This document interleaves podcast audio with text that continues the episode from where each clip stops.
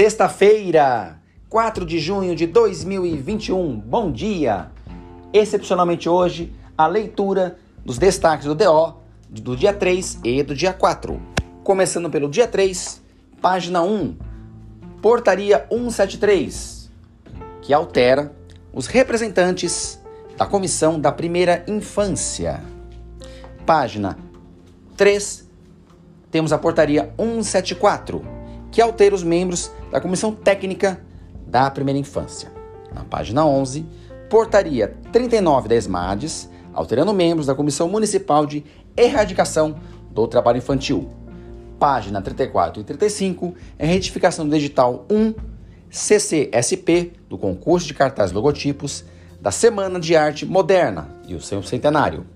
Como destaques da educação, na página 34, a relação de perícias admissionais de diretores CP, que desde ontem já podem tomar posse.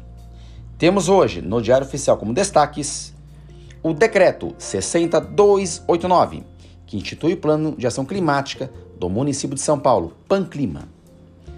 E como destaques da educação, na página 46, o comunicado 775 e 776, com súmula de escolha de vaga de diretor e supervisor escolar zerando as autorizações atualmente existentes. Com isso, começa-se a luta para uma nova autorização. Sou Christian Snick, diretor de escola, dirigente sindical, coordenador do Conselho Participativo MOCA, membro do Conselho Municipal de Alimentação Escolar, Fórum Estadual de Educação, Pacto Global Educativo do Papa Francisco e escritor na cidade de São Paulo. Acompanhe diariamente este podcast pelo Spotify e Anchor, favoritando em seu podcast favorito. Ficamos por aqui e uma excelente sexta-feira.